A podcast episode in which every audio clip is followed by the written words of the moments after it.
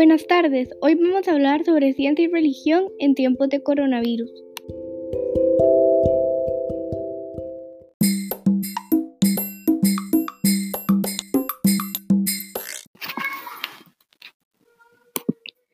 En febrero la OMS denominó COVID-19 a la enfermedad causada por el SARS-CoV-2 que había sido provisionalmente anunciada en enero como un brote de neumonía de causa desconocida en la ciudad de China de Wuhan que inicialmente afectó a 44 personas. Los pacientes presentaban síntomas de fiebre, tos, dificultades para respirar y las radiografías mostraban cuadros de neumonía en algunos de ellos. Hoy se sabe que el virus se transmite fácilmente entre humanos por las pequeñas gotas expulsadas con la tos o el estornudo.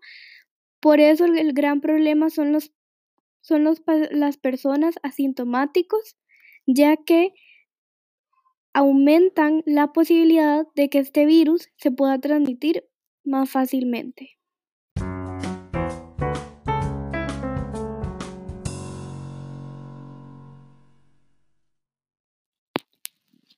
Una de las enseñanzas de nuestra religión católica es el amor, el respeto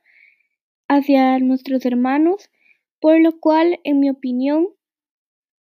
una de las acciones que nosotros como católicos y como hijos de Dios debemos de tomar es no salir de casa, ya que de esta manera estamos cuidando a nuestros hermanos que están en alto riesgo y también protegiéndonos a nosotros mismos. A la misma vez nos permite en estos tiempos que nos desconectamos de ya sea de los colegios o de los trabajos y estamos en casa a conectarnos con nuestra familia, a compartir más tiempo con ellos y alejarnos un poco más que todo de lo que es la, tecnología y de la vida en carrera.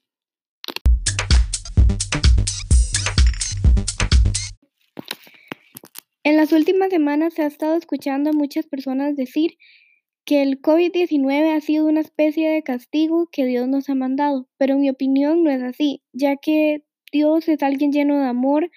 y no nos va a querer ver a todos nosotros sufrir, sino más bien yo pienso que este virus lo que Dios nos quiere enseñar es lo importante que es valorar a las personas que tenemos a nuestro alrededor, todas las bendiciones y el montón de cosas que nosotros vemos tal vez no, no de un gran valor o de gran importancia